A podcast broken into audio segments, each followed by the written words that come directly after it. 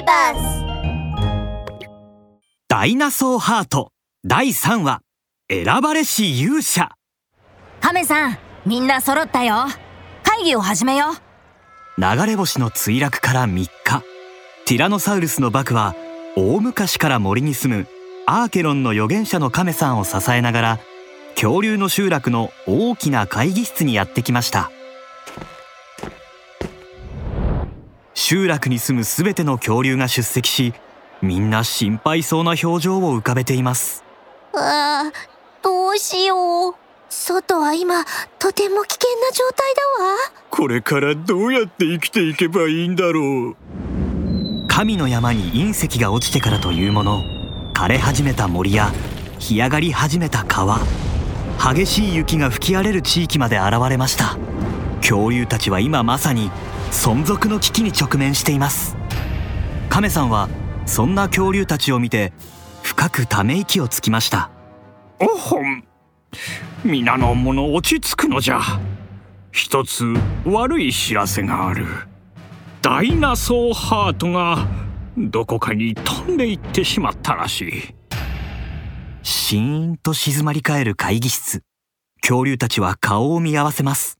そんな中バクは恐る恐る手を挙げました。あのカメさんダイナソーハートって一体何なんだ？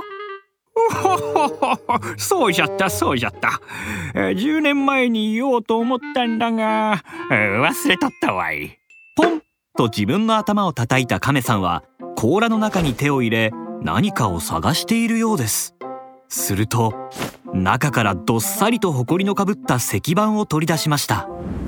風で石板の埃が飛ばされ石絵が姿を現しました。これはわしの日記なんじゃ。今日はお主らにダイナソーハートの物語を聞かせてやるとしよう。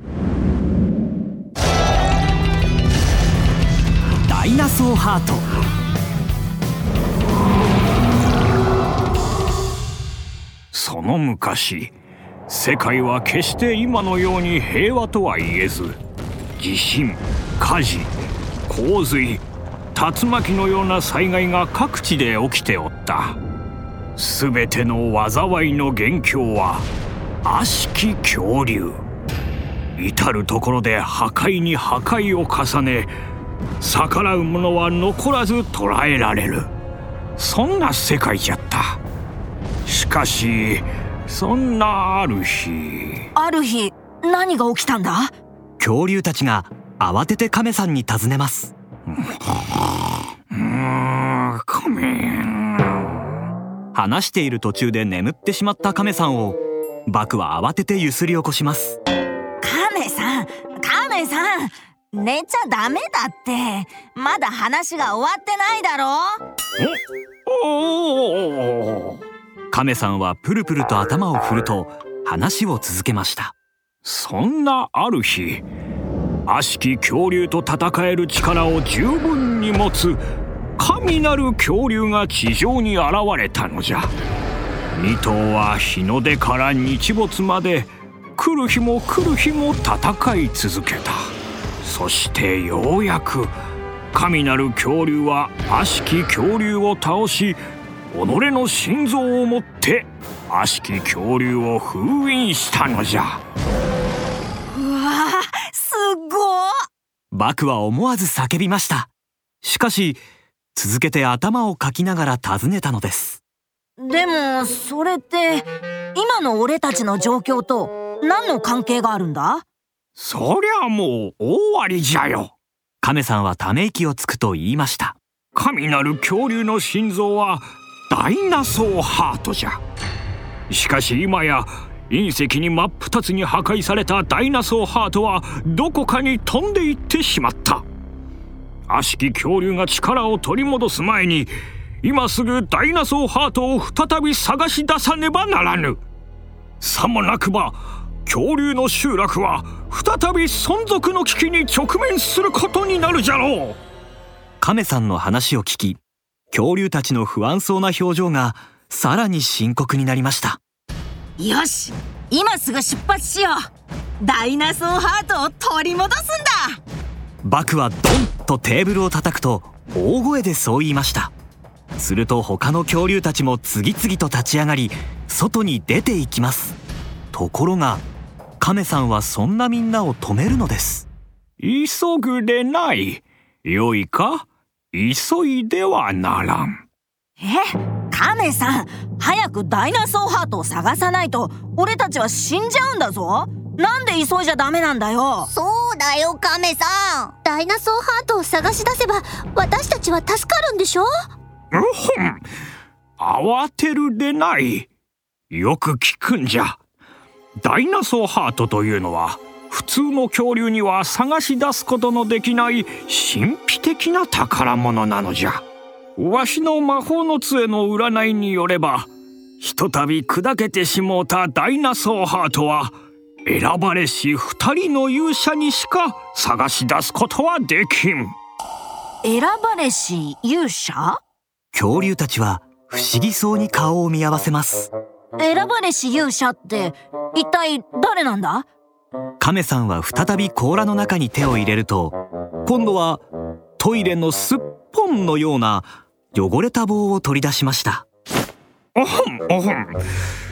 これがわしの魔法の杖じゃ。これで選ばれし勇者たちを探すぞい。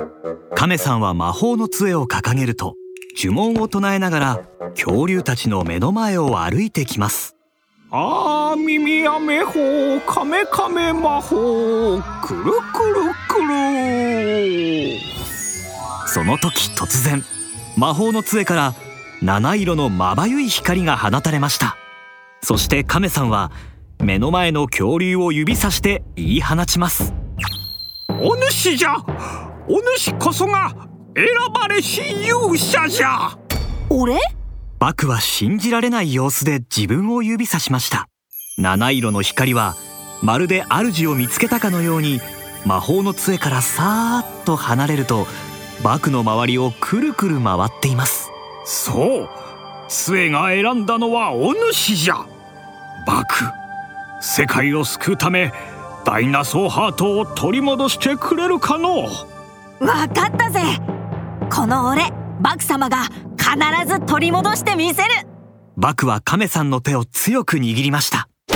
世界を救うっていう重大な任務は俺に任せてくれ。カメさんきっと大丈夫さ。あれ？かカメさん？ちょっとカメさん！カメさんまた寝るんかい。